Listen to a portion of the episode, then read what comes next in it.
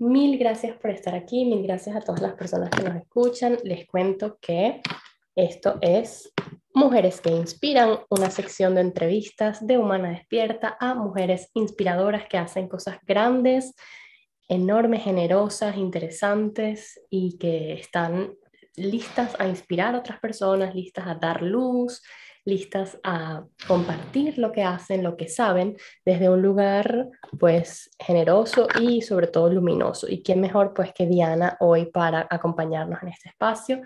Estoy muy muy contenta Diana de tenerte acá, de verdad es un honor inmenso eh, tenerte acá porque además nos conocemos desde hace un montón de tiempo. Diana era mi estudiante de yoga en Caracas cuando yo estaba en Caracas y daba clases de yoga grupales y he visto de alguna forma también su camino, su crecimiento, así con trabajo de hormiguita y la verdad que estoy muy contenta de, tenerte acá. Yo me siento honrada de que me hayas invitado, verdad que sí, muchísimas gracias. Es un placer, además es un placer siempre conectar con Silvia, un ser humano hermoso, precioso, inspirador, de verdad que sí. Y de verdad yo siento que transmite la emoción de la compasión, del amor, de la paz. Entonces, de verdad, me inspiró cuando eh, estaba haciendo mi maestra de yoga y pues me inspira porque sigo su cuenta muy de cerca. Bella, gracias, gracias de verdad. Y justo ese trabajo de la inspiración es un poco lo que hacemos desde esta sección Mujeres que Inspiran, porque yo lo que quiero es que reconectemos cada vez con nuestro poder personal, lo que podemos hacer, lo que sabemos, los sueños que tenemos, las cosas que nos gustan, que, que podemos compartir con el mundo, pero que de pronto no nos hemos atrevido, o que sí ya nos atrevimos, pero igual a veces tenemos pensamientos de inseguridad o miedo, y creo que la mejor forma en absoluto de combatir esos sentimientos es desde el inspirarnos entre nosotras, desde el, el juntas avanzar, recordarnos que si ella puede, yo pude, inspirarnos con la historia de la otra, reconocernos como humanas iguales y recordar que, que qué bonito es inspirarnos. Por eso es que he creado este espacio, porque además estoy convencida de que la inspiración es una energía súper alta, de súper alta vibración que nos mantiene motivadas, que nos mantiene conectadas con eso que queremos hacer. Y por eso he creado este espacio quincenal en el que cada semana, cada dos semanas tenemos una mujer diferente hemos tenido mujeres de distintas partes del mundo con distintos haceres, distintas formas de expresar su, su hacer, su arte con el mundo. Y hoy pues nos toca la fabulosa astróloga Diana Rivas. Gracias, Silva. Un honor, un honor estar acá. Ay, estoy nerviosa. Este, un honor estar acá, de verdad, compartir con ustedes. Supongo que dar un poco de lo que yo soy y también recibir de todos ustedes, porque en su momento, y sigo recibiendo de Silvia, sigo recibiendo de muchas mujeres que las veo que hacen cosas y digo, ah, si lo puedo hacer de esa manera, yo lo puedo hacer. Se activan de alguna manera mis neuronas espejo y empiezo a aprender de los otros lo que voy intentando incorporar en mi vida o incorporando, porque después al principio es como que algo diferente y después se convierte parte de mí, se digamos, se convierte en mi propio cultivo y en mi propia cosecha. Y es un honor estar aquí, de verdad que sí.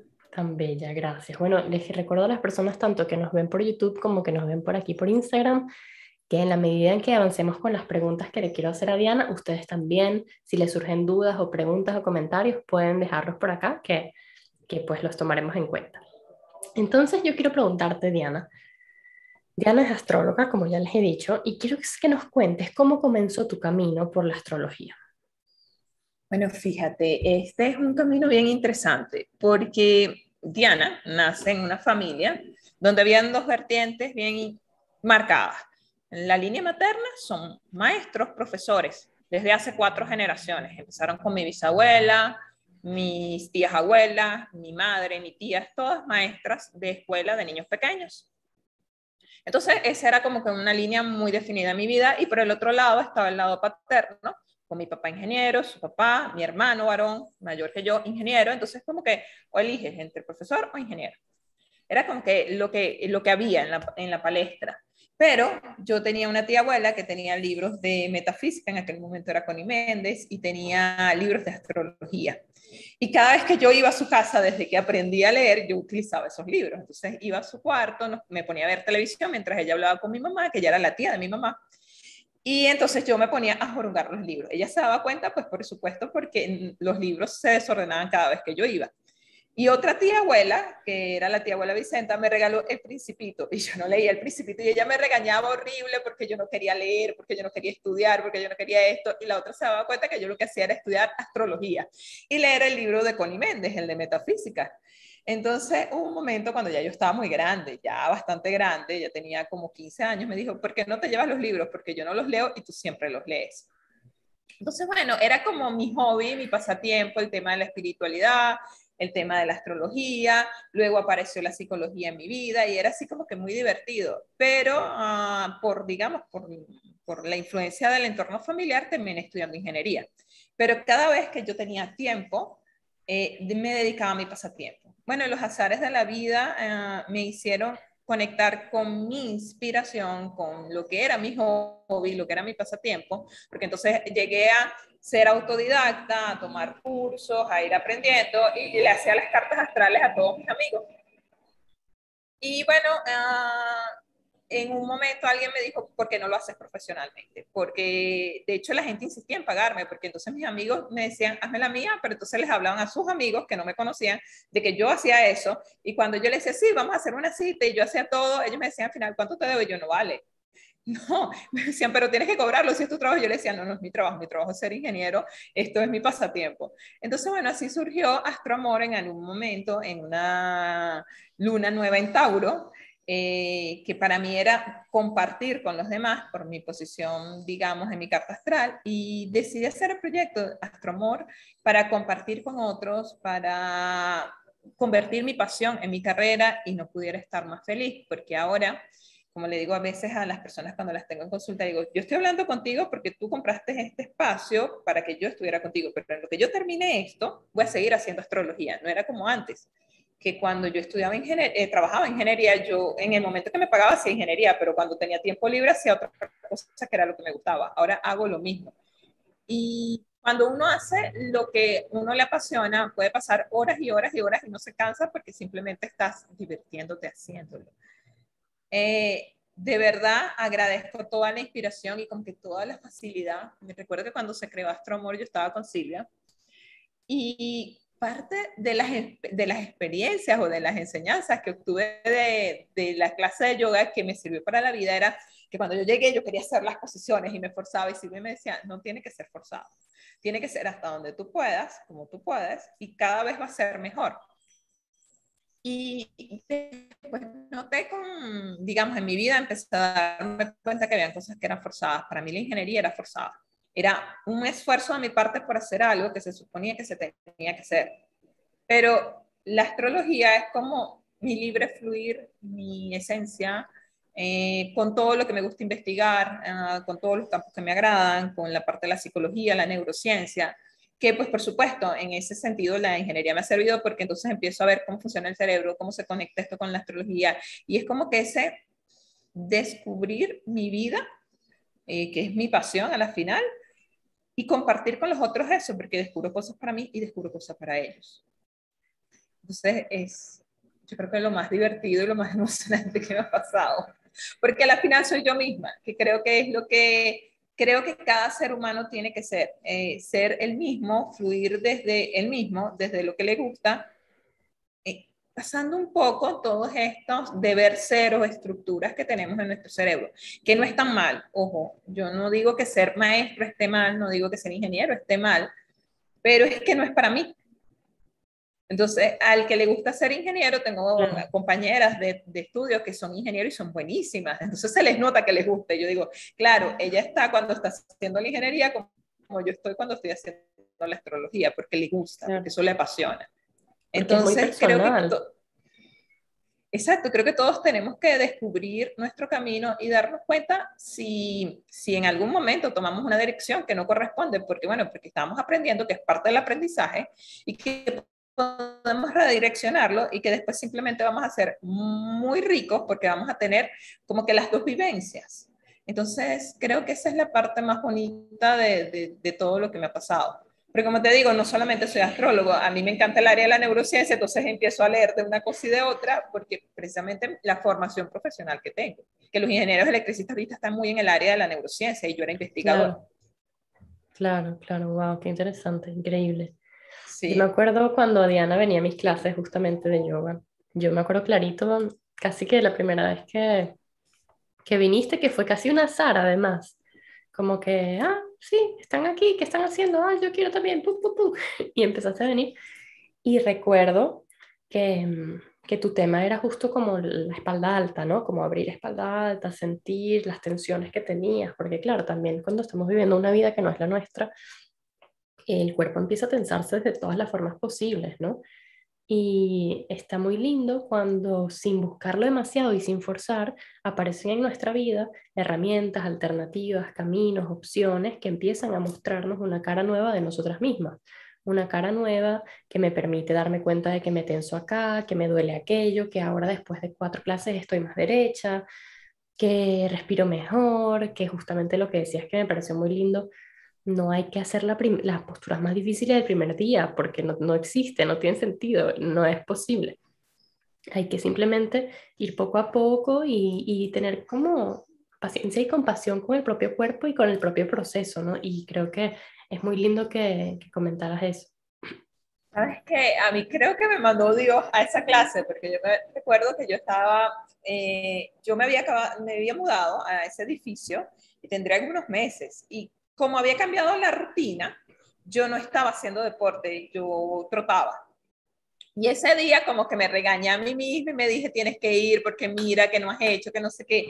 Y me he vestido, pero con la ropa de running, un short, una franela, llevaba eh, la gorra y el, el cinturón con, con, los potes de agua y voy bajando y en eso llega la señora Rosaura, eh, que estaba, eh, que ya sabía de la clase, yo no estaba en el chat del grupo del edificio porque estaba como nueva allí, este, me dice, ah, vas para la clase de yoga porque me la encuentro. Ella venía a buscar a la gente y yo iba saliendo vestida de deporte. Yo le digo, clase de yoga, no voy a correr. Y, y sigo de largo y entonces veo a Silvia con unas cuantas personas en, en el lugar de reunión y digo, algo me dijo adentro, devuélvete, no es tan importante ir a correr, puedes ir a correr mañana pasado, forma parte de la clase de yoga. Entonces, mm, era así como que, bueno, yo estoy aquí. Sí, sí, me acuerdo clarito. Con una ropa totalmente inadecuada, porque cargaba un short de running, pero bueno, y con los zapatos deportivos y que tienes un mat, y que bueno, sí, me devuelvo a buscarlo. Sí, qué loco, me acuerdo clarito. Sí, sí, y es que es eso, cuando estamos listas para iniciar un nuevo tránsito, para aprender algo nuevo, cuando nuestra alma nos está pidiendo expansión, más conciencia, otros caminos, cuando ya hemos un poco estancado el mismo recurso y nos están pidiendo expansión, los maestros, las maestras, los libros, las, situaciones, las clases, el, el, texto, o sea, todo empieza como a caer como por magia justo en el momento en que lo necesitamos para justamente hacer esos clics que necesitamos para, para tomar de nuevo la ruta que, que estamos destinados a tomar, igual, la, la, ruta que, que, nuestra verdad propia nos, nos está pidiendo, ¿no? Y que, y que está atrayendo también. Por eso también hay que confiar mucho en, en, los, en los tiempos y como cuando no estoy lista, o sea, si cuando no estoy lista no se va a presentar. Y si se está presentando esto y a mí me suena como algo verdadero, me suena como algo que quiero, es porque estás lista, no hay de otra. Eh, no hay que dudar tanto, hay más bien que confiar en esa propia magia de la vida de presentarse frente a uno lo que a una, o sea, sobre todo si se presenta con facilidad, porque es una puerta que se abre así y no eres tú dándole golpes a esa otra puerta que es la que tú dijiste en tu, en tu forma cerrada mental que era la que tú querías que se abriera. Y luego hay otra abierta así de par en par y tú sigues empeñada con la otra y es como, bueno, eso, hay que parar un poco, dejar de forzarlo y escuchar y, ver. En ese tema de escuchar, yo estaba pensando en todo esto, que bueno, era el tema de la espalda, que yo, digamos, tenía una contractura muscular muy fuerte, que yo me hacía masaje, cuánta cosa existía. Y solo recuerdo que una vez, que estando en un retiro espiritual en Puyehue, me lograron como que apaciguar la, la contractura, pero después de que se acabó, estaba en unas termas, me hacían masaje, estaba así toda aún todo era perfecto, ahí se apaciguó, pero eso duró una semana y después vuelvo a mi vida normal y mm. aquella contractura muscular. Y me acuerdo que cuando hacíamos las aperturas de pecho, yo empecé a llorar en una clase, yo ni siquiera sabía lo que me pasaba. Y me acuerdo que Silvia me vio y no dijo nada.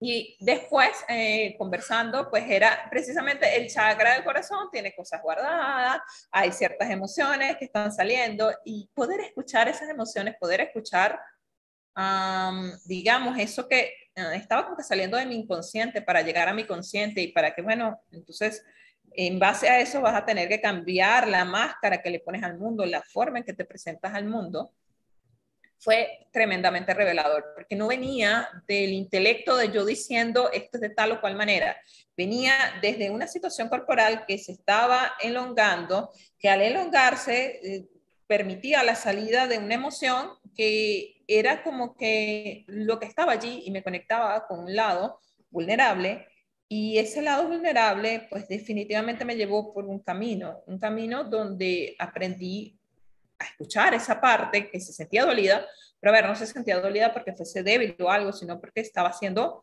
ah, coaccionada a cosas que ni siquiera me daba cuenta que estaba siendo coaccionada por cierta estructura mental. Y cuando empecé a escuchar eso, pues pude tomar decisiones acordes con lo que con lo que está dentro de mí y no desde el programa mental, porque a veces esta parte de nuestro inconsciente nos dice como que cosas y esto lo puso alguien allí. Es una estructura, es un programa. Y ese programa, mm, como, como, ingeniero de electricista, les puedo decir que era programador también. Eso es un loop. Termina, o sea, cumple una cierta cantidad de instrucciones, termina, vuelve a empezar. Cumple una cierta cantidad de instrucciones, termina, vuelve a empezar. Probablemente en algunos programas no hay preguntas de decisión. Entonces, en mi caso, no habían preguntas de decisión y eso me mantenía como en una, como estos uh, hamsters que van dando vuelta en una rueda que pueden correr kilómetros en un día y están en el mismo lugar, bueno, así. Y solo el poder escuchar y después, ¿qué hago con esto? Porque era todo un proceso, no es que escuchas y después, eh, como es, mm, hay una parte de ir reconociendo, ir entendiendo, ir mm, facilitando que este programa se vaya moviendo, pues me llevó por todo un lugar interesante, de verdad. Ah, más en conexión conmigo misma, más en conexión con mi esencialidad Ah, nunca se me va a olvidar que en todo ese tiempo, ah, antes de llegar a Silvia, yo había estado en acupuntura. Y la acupunturista, me acuerdo que yo tengo un acupunturista varón que se llama Javier. Uh, él se fue de viaje y me mandó, um, como yo tenía un, en ese momento, él me estaba tratando, me dijo, no quiero que te quedes un mes sin tratarte, te voy a mandar con una colega para que ella esté tratando. Y me acuerdo que justamente en parte de la computadora era que Maestro Corazón estaba, que es la sede de las emociones, como la parte que recubre el corazón, estaba sentido. Entonces estaban haciendo acupuntura para eso y me decía, en el corazón está el emperador y el Maestro Corazón lo recubre. Bueno, si los acupunturistas que están aquí veo que ven que estoy diciendo un error, fue lo que yo le entendí en ese momento a ella. Perdóneme, como paciente fue lo que entendí, pero ella lo que me decía era que el emperador vive en el corazón, que es el espíritu, y que, o lo que yo entendí, era que el maestro corazón era como el cinturón de seguridad de un presidente, algo así, como estos que lo protegen. Y cuando él tiene una emoción es porque algo está pasando con el espíritu que tiene, le está pasando algo, algo está ocurriendo. Eh, bueno, en ese transitar fue que apareció con el tiempo Silvia, empecé a sentir ciertas emociones, ciertas vulnerabilidades que me hicieron darme cuenta que era eso que generaba esa situación energética que cuando aplicaban acupuntura se resolvía, pero yo no me daba cuenta de cuál era la emoción que había detrás. Digamos, solo la elongación del músculo y con ello la incorporación de la emoción al, al mundo consciente fue que pude como tener la claridad para decirlo y para actuar en consecuencia. Wow, qué poderoso.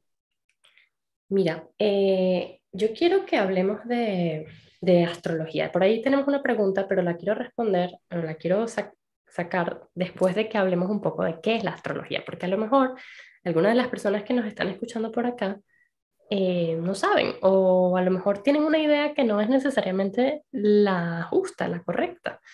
Eh, yo me he topado con muchas personas, incluso yo misma confieso haber sido una persona muy escéptica, que, no, que era así como, ay, ¿para qué me preguntas qué signo soy? Eso no, eso no existe. porque bueno, yo también tengo mi propia historia, ¿no? De vida. Eh, Volví, volví, volví. es que he limitado mi tiempo en Instagram y entonces a veces me interrumpe. Pero en este caso, por supuesto, no. Em, entonces yo quisiera que nos hablaras un poco de qué es la astrología, de qué, qué estudia la astrología, sobre qué se basa, em, para qué se usa y ya, así como de verdad para alguien que o no tiene idea o tiene una idea que no es así muy a grandes rasgos simplificado. Una de las principales escuelas es la escuela junguiana ah, en temas de astrología y Jung decía algo así como que todo el conocimiento de la antigüedad estaba mm, contenido en los mitos de los dioses. Y desde la astrología se puede entender ah, con los planetas, la posición de los planetas en el momento del nacimiento de una persona, como estas formas arquetipales que son formas arcaicas de comportamiento humano conforman la personalidad de un individuo. Hay un autor que a mí me encanta, John Baines, que decía que en el momento del nacimiento de una persona, pues la posición de los astros generaba como que el destino de la persona. Y efectivamente hay una cierta parte de la irradiación electromagnética que ocurre en ese momento um, que marca como que circuitos cerebrales. Es como si magnéticamente programaran algo y magnéticamente es como se programan, por ejemplo, los discos duros, se nos graba algo. Ahora bien, eh, en la antigüedad, la astrología tradicional ya no piensa tanto así, pero en la antigüedad se pensaba que si, por ejemplo, tenías un maléfico dentro de algún lugar y llamaban maléfico, por ejemplo, a Saturno, por ejemplo, si lo tenés en el área de dinero, nunca ibas a tener dinero. Pero con la astrología moderna, la astrología psicológica, la astrología lluviana, se entiende que esta forma arquetipal del comportamiento te está exigiendo que hagas conciencia ciertas cosas para que después puedas modificar esos programas eh, a tu elección, lo cual requiere un trabajo. No es que siempre vas a estar gobernado por, digamos, estos programas si si tú no haces conciencia, puede ser el programa que traes por default. Es como cuando compras un celular y te trae como que ciertos programas.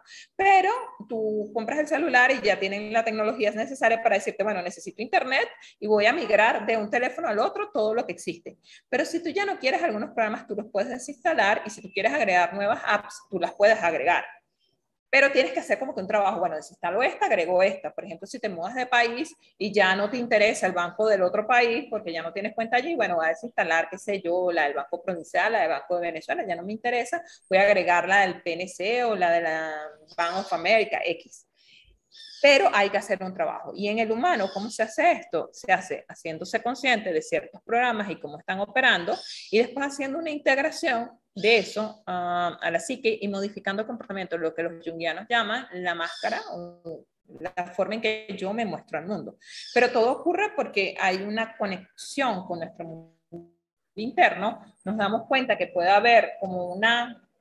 Hay momentos en que nuestra, nuestra forma de mostrarlo, nuestra personalidad, funciona muy bien, porque lo que está dentro de mí es lo que yo muestro al mundo, pero hay un momento en que empieza a que no conectan, no machan, es como que si yo tuviera a ver, puede ser que yo sea muy consecuente, muy diplomática y esté molesta por dentro y no haya como, si mi programa es de ser diplomática y de ser amable, cómo expresar que no quiero hacer ciertas cosas. Entonces me voy a encontrar con eso de que me molesto, me disgusto, tener que hacerme consciente de eso y después tener que empezar a aprender a ser asertiva y decir, no quiero hacerlo. Entonces es eso de irse dando cuenta de los programas y los pudiendo trabajar. Eso se ve en la carta astral, en los humanos normalmente, en lo que digamos, en astrología te dicen el sol eh, está en Aries, por ejemplo, yo nací con el sol en Aries, pero eso no describe la totalidad de la, de la, personalidad, porque el sol es la individualidad, pero hay además nueve planetas más que forman, que conforman partes arquetipales de mí y no necesariamente se ve. De repente, una persona puede decir, yo no me identifico con la energía de Aries, siendo Aries, porque de repente tiene una carga muy grande en, qué sé yo, en Libra. Entonces es una persona diplomática a pesar de que el Sol esté en Aries. Hay que ver la totalidad del individuo, porque el Sol representa la individualidad, pero por ejemplo la Luna representa las emociones, Mercurio representa la forma en que piensa y se comunica. Entonces, dependiendo de todos estos factores, eh, Saturno representa la idea del padre o su estructura interna, Urano representa su capacidad de conectar con la conciencia, Neptuno la espiritualidad, Me acuerdo que Silvia tiene algo bien interesante con Neptuno, entonces así como el tema espiritual, de conexión con la espiritualidad y con Dios, uh, o Plutón la, capacidad de profundizar y de transformarme, de vivir crisis, entonces todo esto como que transforma todo el intrincado del individuo. Cuando una persona empieza a ver cómo está eso en un mapa natal y empieza a descubrirlo, empieza a descubrir partes de su personalidad que después es libre de dejar si le conviene o de modificar si quiere hacer el trabajo de conciencia necesario. Y desde allí la astrología evolutiva, um, digamos que el alma crea una, un contrato cuando viene al mundo y tiene que hacer como ciertas cosas, también lo descubres con la astrología y puedes darte cuenta y apoyar ese proceso de una manera más fácil haciéndolo consciente, diciendo, bueno, esto es lo que yo tengo que hacer, lo quiero hacer, ¿cómo lo voy a hacer? Porque, digamos, una cosa es como cuando te guías, que vas como por en la penumbra o en la oscuridad y otra es cuando ya hay luz y tú puedes caminar con mayor certeza. Desde esa perspectiva, pues la astrología es una excelente herramienta. Digamos que lo que ocurre es que el humano, con la irradiación de los rayos cósmicos de la Tierra, se le forma un programa en, su mundo interno que se va desarrollando y luego mm, la astrología es uno de los métodos por los cuales podemos descubrir ese programa. No es el único, existen otros tantos. Y en base a que los descubrimos podemos hacernos conscientes y hacer un proceso evolutivo. Claro, wow, eso es súper interesante. Por aquí nos dicen que tenemos un problema con el sonido, pero yo te oigo perfecto. ¿Tú me oyes bien a mí? Sí, yo te escucho bien. Pero como es la primera vez que, como es la primera vez que lo hago, no sé. Pero yo te oigo perfecto, no sé. Y por aquí sí nos dicen. ¿Pero el sonido de Diana o el, o el sonido mío? A ver, ¿qué nos dicen por acá? Mientras terminamos de entender qué es lo que está pasando con el sonido, em, a ver, otra gente nos oye bien. Creo que quizás depende del internet de cada quien, no sé. Sí, puede ser un poco de fallas en la velocidad del internet y entonces así se le retrasa, se le corta la transmisión. Mm, un mínimo eco, dicen, pero bueno, nada, por ahora es lo que, es lo que, mira, sí. Eco. Dicen que es el tuyo, pero no sé. No sé si es que tienes que acercar un poquito más el, el micrófono a la ah, boca, pero... ¿Será que no? Sí, este, lo que hice fue bajarle un poco el sonido. Voy a revisarlo. Bueno, mientras Diana revisa su sonido, yo quería comentar que em, a mí, yo, como les decía, yo era súper escéptica con todo este tema y alguien una vez me dijo, alguien que ya ni de verdad ni me acuerdo quién, si están aquí escuchando, eh, díganme luego fui yo, porque no me acuerdo. Me dijo que así como el mar tiene un gran efecto sobre, sobre nosotros, energético, o sea, imagínate cuando vas a la playa reconoces que el mar te limpia, te purifica, te recarga, o la montaña, o reconoces como la luna tiene un efecto sobre las mareas y entonces las modifica, sube el agua, baja el agua, incluso un efecto sobre nuestro estado de ánimo, un efecto sobre los animales, un efecto sobre las plantas. Y esta es la luna, que es pequeñita y que está, claro, esta es la que está más cerca, pero igual es pequeñita. Imagínate o sea, si eso es la naturaleza y el efecto enorme que tiene sobre nosotros, o el sol, ¿sabes? El sol que hace que, que, que, calienta la vida, que calienta el mundo, que nos, que nos mantiene vivos. Eh, imagínate que cuánto impacto pueden tener todos los planetas. O sea, Marte que está aquí al lado, Venus, no sé qué, y fue como, wow, o sea, un planeta que es una masa inmensa, que puede ser así un millón de veces más grande que la Tierra, ¿cómo no va a tener un impacto energético sobre nosotros?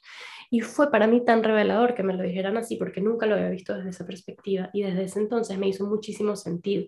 De hecho, ya son como tres años, cuatro años que yo me vengo haciendo una revolución solar cada año. Y la primera vez que alguien me hizo una carta astral fue Diana, justamente en esa misma óptica de, no, solo a mis amigos, a la gente que quiero, les hago una carta astral, no sé qué, yo todavía la tengo. Eh, y claro, es, resulta muy interesante porque entonces la carta astral es una fotografía de los planetas desde el lugar y el momento de que, en que tú naciste, ¿no? Corrígeme si me equivoco, querida. Sí. O sea, tú naces en un lugar específico del planeta, porque cada lugar igual no es igual, en cada parte del mundo pues hay, hay electromagnetismos diferentes, eh, hay impactos diferentes y hay relaciones diferentes con el resto de los planetas y el resto de los astros. entonces, dependiendo de ese lugar en el que naciste, dependiendo de la hora en el que naciste y del día, del momento del año, los planetas estaban alineados de una forma específica que de alguna forma te regaló un montón de energía, te dio, te marcó de una forma particular.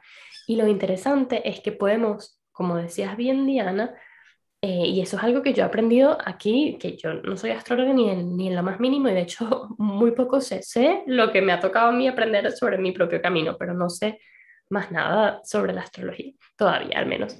Em, pero es muy interesante porque entonces en función de conocer cómo estaba esa fotografía de los planetas en el momento en que nacemos, podemos utilizar a nuestro favor las cosas que se nos dan más fácil, las podemos utilizar a nuestro favor los aprendizajes que tenemos, que sabemos que y reconocemos que son las cosas que más nos cuestan y entonces tenemos como ahora más conciencia de que ya no es que tú crees que es eso es así, sino que alguien te dice, sí, efectivamente, tú tienes un punto de tensión con esto, tú tienes un aprendizaje acá.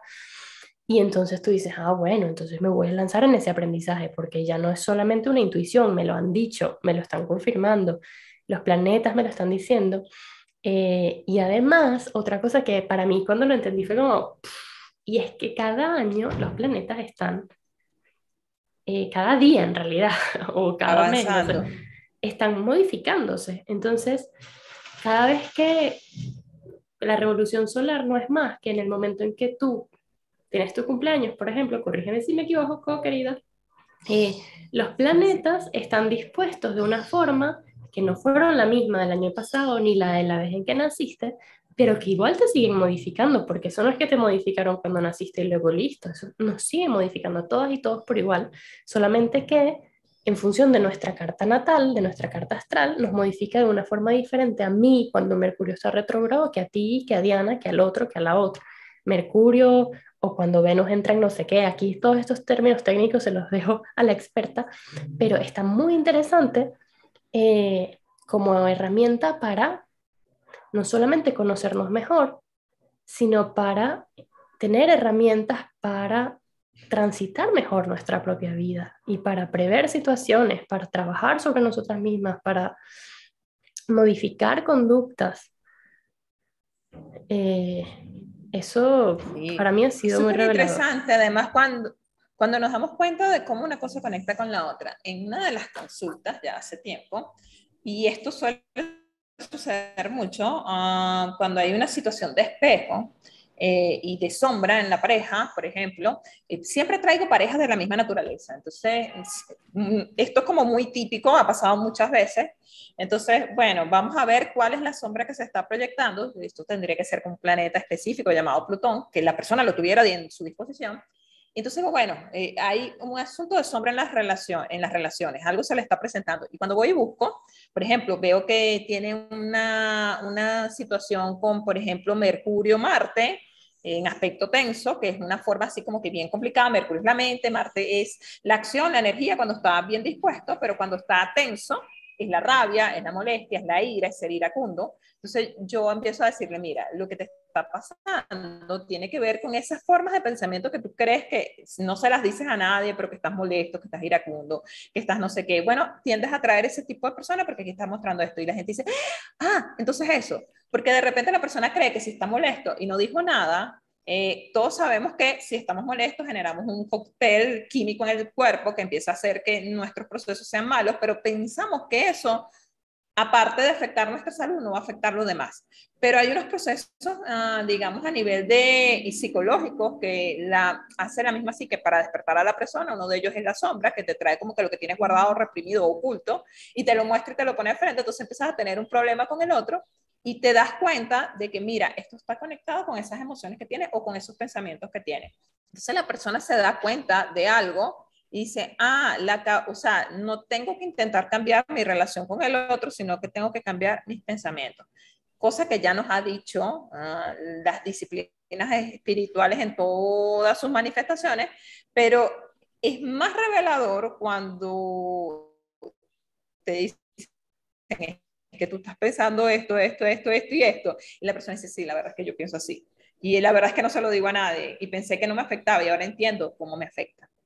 Entonces, desde esa perspectiva, la, astrología es maravillosa. Yo, por ejemplo, a veces veo mi propia carta astral y digo, bueno, ya, ya sé lo que hay que corregir acá, hay que corregir una situación de emoción, esta emoción, o hay que corregir este pensamiento, o está saliendo esto. Y definitivamente, cuando los planetas se van moviendo, como dice Silvia, nunca van a ser iguales, porque por ejemplo, Plutón, que es el que está más alejado, tarda 250 años en dar la vuelta al zodiaco.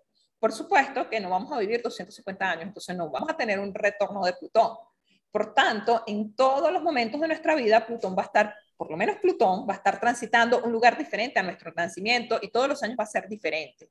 Igual Neptuno tarda 170 años en dar la vuelta al zodiaco aproximadamente. Entonces, uh, también no voy a vivir 170 años, entonces todo el tiempo va a estar en un lugar diferente.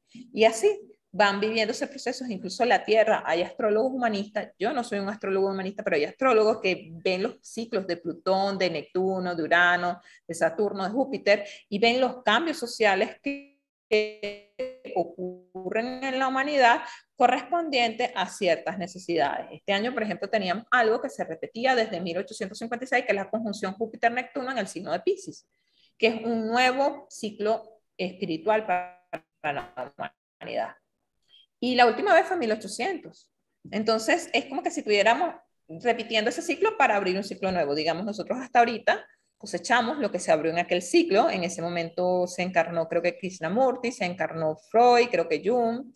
Este, empezó todo este conocimiento y esta capacidad de hablar de espiritualidad de una manera muy abierta, sin que haya ningún organismo persiguiendo a las personas, ni que nadie tiene miedo de que lo quemen o algo por el estilo. Y nosotros estamos cosechando, eh, digamos, como que esos frutos. Pero también al mismo tiempo estamos abriendo un ciclo que lo van a ver las próximas generaciones y que estamos como que en un momento muy bonito. Entonces son todas estas cosas que como que empiezan a pasar y cuando nosotros nos damos cuenta de que esto está ocurriendo, podemos aprovecharlo de mejor manera y podemos empezar a darnos cuenta que, que, sí, que sí, el Sol va a pasar por un lugar todos los años, van a entrar en Aries, por ejemplo, pero no necesariamente Plutón va a hacer eso. Plutón no va a pasar por el mismo lugar, entonces cada momento es único. Claro, wow. Mira, por aquí tenemos una pregunta. ¿Hay modo, de ¿Hay modo de potenciar alguno de los efectos energéticos de los planetas?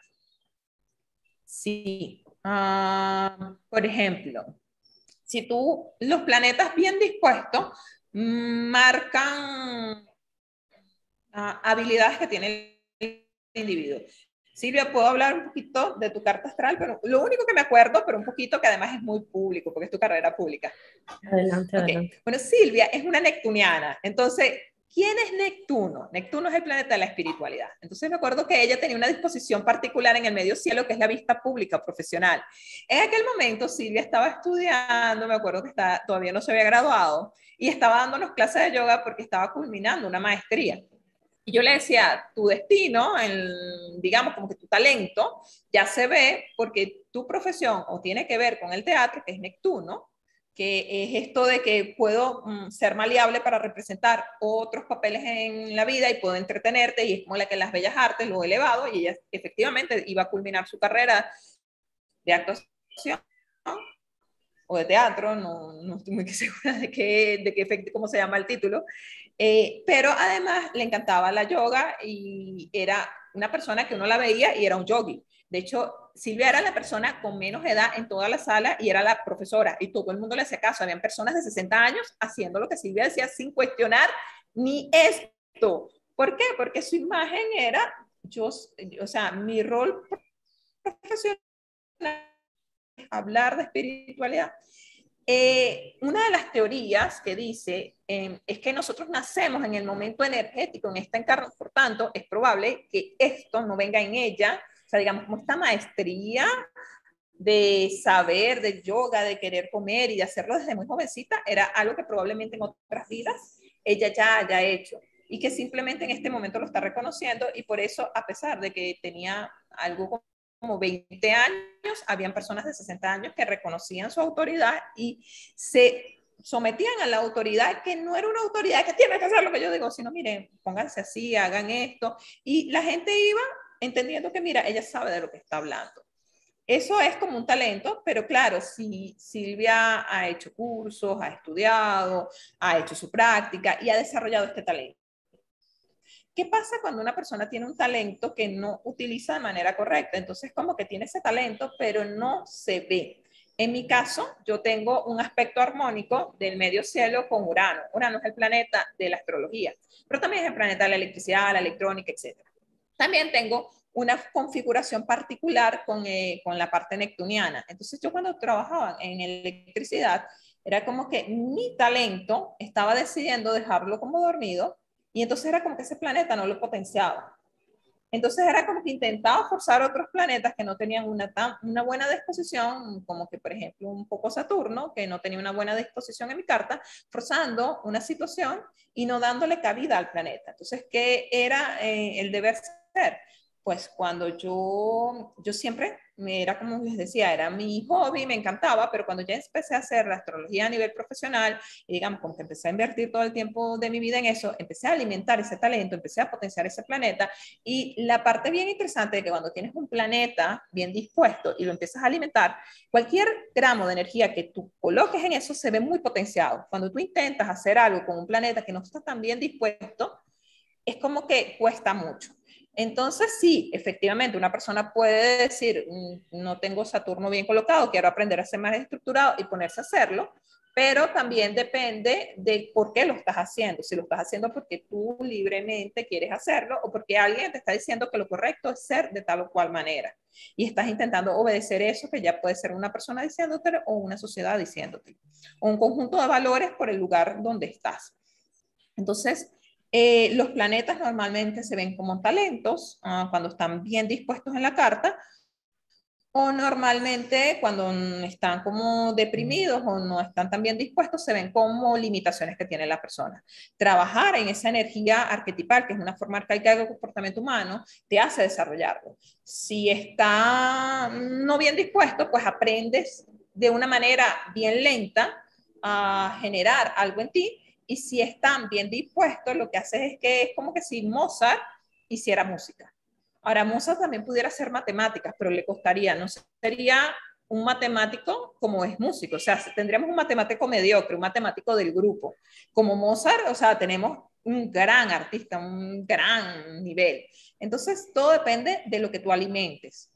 A veces elegimos alimentar lo que no es tan fácil, lo que no es Mm, porque pensamos que es lo correcto. En mi caso fue así. Después podemos simplemente decidir, mira, yo como que alimento este, porque es lo correcto, porque además es lo que me gusta, es lo que me da placer. Además, el astrólogo no es el que te dice lo que te gusta, el astrólogo te va diciendo y tú vas diciendo, cierto, es correcto, eh, porque se siente, porque es así. Me acuerdo una vez uh, que yo me equivoqué en la carta astral de una persona y era así como que la persona había nacido en el 87 y yo puse 78. Y empezó a hacer la carta astral y no habían pasado cinco minutos cuando la persona me dice, lo que estás diciendo no me describe. Y yo le digo, yo como no había corroborado la fecha con la persona, le digo, ya va, tú naciste en tal fecha. Me dice, no, los números del año están invertidos. yo, ah, ok. Porque se siente, o sea, cuando el astrólogo empieza a hablarte, incluso te hace insight de ciertas circunstancias en lo interno que tú dices, ah, cierto, mira, la verdad que yo hago esto, sí, lo reconozco cuando me lo dice Es parte de la energía que uno vive. Entonces, cuando elegimos alimentar un proceso, y lo ideal sería que alimentaras tus talentos, porque digamos que son tus dones para dárselos al mundo, eh, esto se potencia. Ah, imagínense que Mozart hubiese decidido ser matemático porque hubiese nacido en una familia de matemáticos que le dijera que los músicos eran drogadictos, por decir algo. Tremenda pérdida para la humanidad, ¿se imaginan? No, no tuviéramos quién es Mozart, no tuviéramos la música, no tuviéramos el genio musical. Entonces, todos igualitos tenemos un genio en alguna parte de nosotros y lo ideal es que compartamos con el mundo eso que trajimos y enriquezcamos al mundo y nos enriquezcamos nosotros con eso. Porque cuando haces tu talento, por último se libera oxitocina. O sea, lo más inmediato es que te sientes placentero cuando estás haciendo esa actividad. Qué maravilla, qué forma además tan precisa de mostrarlo, ¿no? Como que ese ejemplo nos lo llevamos a la vida y nos hacemos la misma pregunta nosotros también. Como, bueno, estoy, estoy viviendo desde el área de mi genio, desde mi área más, mm, más sincera, más apasionada, más creativa, más posible. Epa, no siempre vamos a lograrlo todo el tiempo, los, 300 los 365 días del año, siempre, porque somos cambiantes, estamos, no es que siempre nos vamos a sentir, pero lo que sí tiene que pasar es que tengamos la certeza de que por ahí es, o sea, la certeza de un camino justo, la certeza de un camino que se corresponde, que es coherente con lo que nos interesa. Claro, yo em, he escuchado la otra vez a una psicóloga que decía, a veces para lograr lo que queremos tenemos que hacer lo que no queremos. De repente si quiero tener un cuerpo saludable, ah, yo me acuerdo cuando yo empecé a tomar batidos verdes, qué cosa más horrible. Me acuerdo que mi mamá lo hice la primera vez, fui de viaje a la casa de mi mamá en otra ciudad y empezó a picar un poco de cosas y empezó a meter en la licuadora y mi mamá ve que le colocó fruta, porque ella pensaba que iba a ser algo para una comida, porque tenía que si apio, que si. Y incluso yo agarré, yo era tan ignorante que iba a agarrar cebollín y mamá me dice, ¿qué estás haciendo? Y tú te has hecho cebollín a eso, tú estás loca, tú te vas a tomar eso. Y yo decía, sí, mamá, me lo voy a tomar. Bueno, total que yo mezclo todo en la licuadora y, mi mamá se sienta a la mesa y me dice, yo quiero verte tomar eso. Y yo, por supuesto, se me salió una lágrima y todo. Y mi mamá se reía carcaja y me decía, esa es la última vez que te lo vas a tomar.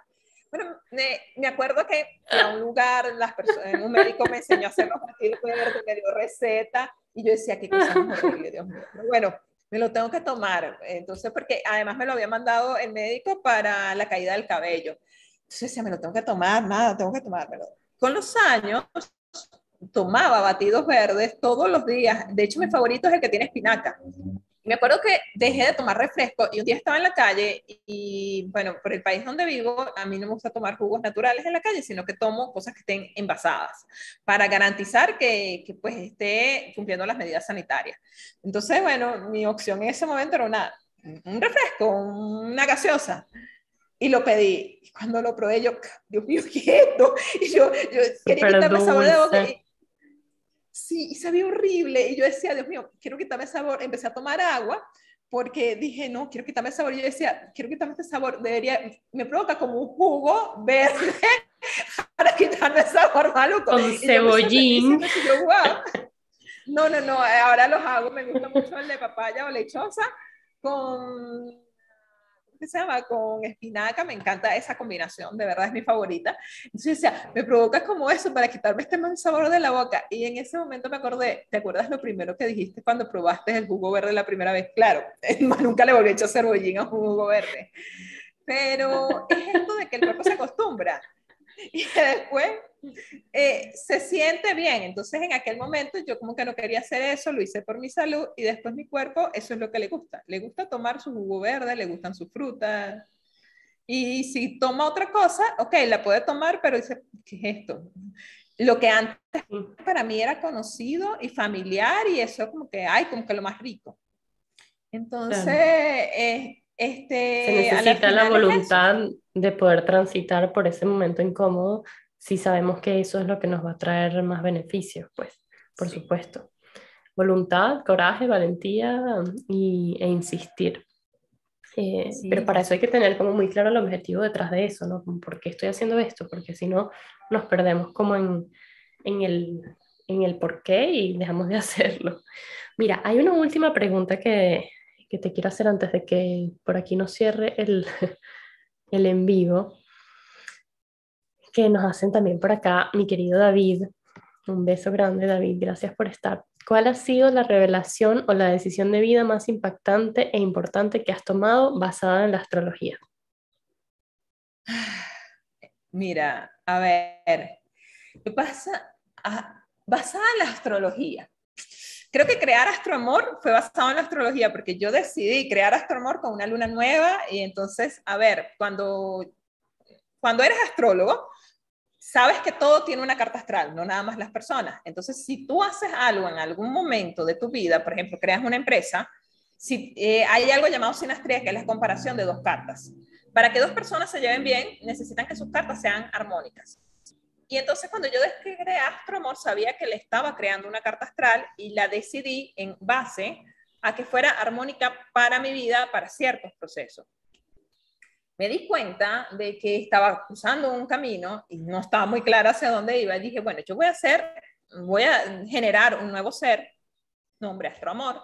Le voy a dar una, forma energética, va a crearse en tal y cual momento, para que viva conmigo ciertas cosas y como todas las relaciones, porque cuando iniciamos una relación con una persona que es más fácil de ver, esta relación nos modifica, igual cuando creamos una marca, cuando iniciamos en un trabajo, todo esto nos va a modificar. Entonces, esta interrelación mm, la voy a crear este ser, porque en mi caso lo estaba creando, para que su interrelación conmigo me lleve por un camino digamos, esa fue como que mi decisión así, lo voy a hacer y como que premeditado, elaborado, elegí la fecha, lo voy a crear en este momento. Sí, esa es la pregunta. Ahora, si tú me preguntas qué es lo que ha pasado eh, astrológicamente, que después me doy cuenta, no me doy cuenta en el momento, en el momento me guío por la intuición o por los procesos de mi vida, pero astrológicamente después veo que esto cambió mi vida y coincidió con un momento astrológico importante, fue el momento de mi camino espiritual, del inicio de mi camino espiritual.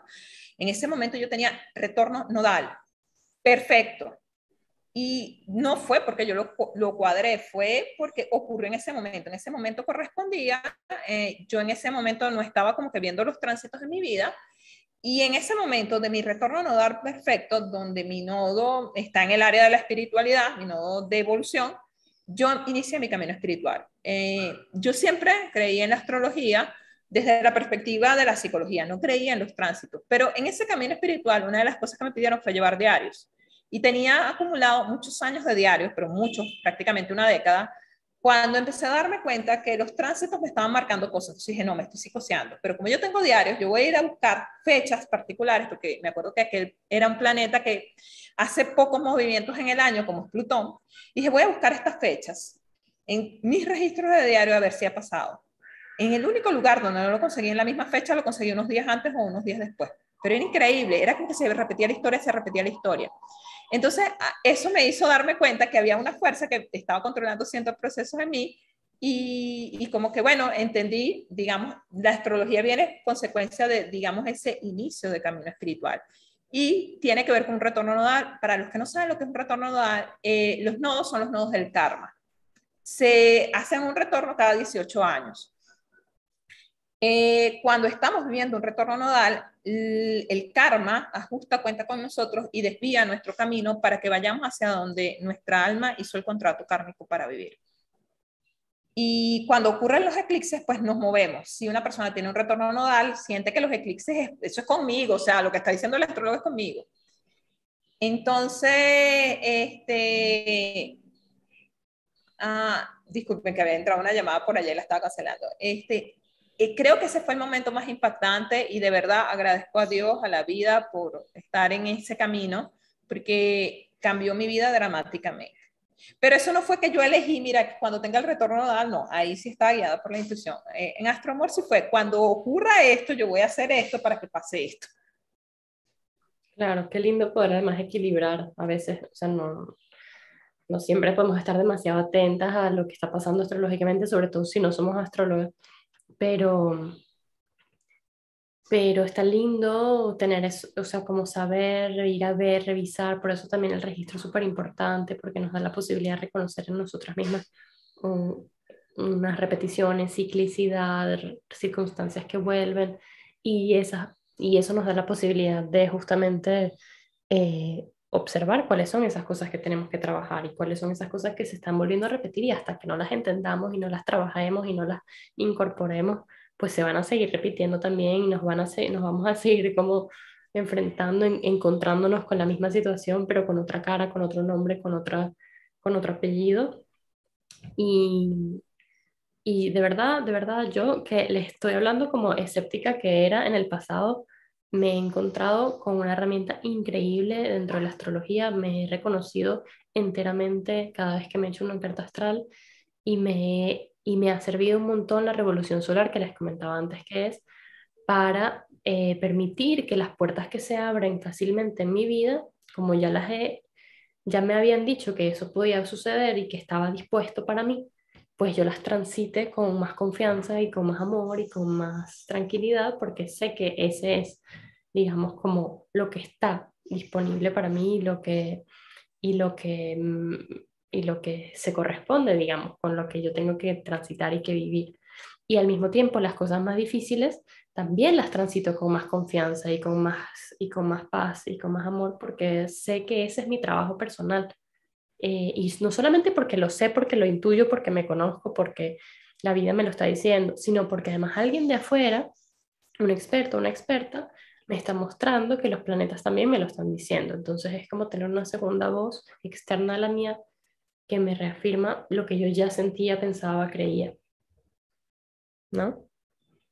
Sí.